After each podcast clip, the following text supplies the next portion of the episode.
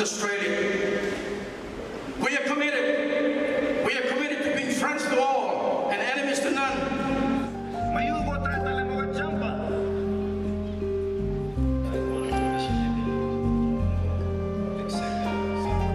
You know the loyalty of your government is not to the people of Solomon Islands. It's not to you.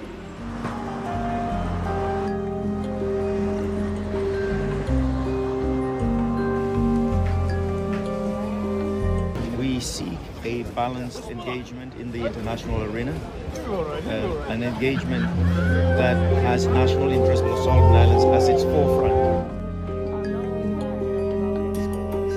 Um, the concept of free education, especially for primary up to secondary, is uh, one thing that I've always been uh, really interested in.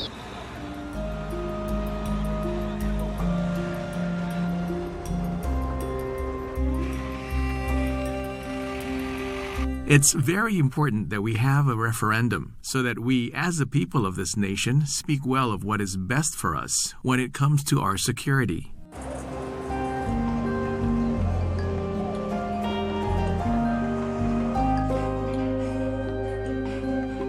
I might wonder if this investment uh, will appear in my community. Will my people, my neighbors, my family reap the benefits? Or will the money stay in the capital or in the bank accounts of elite?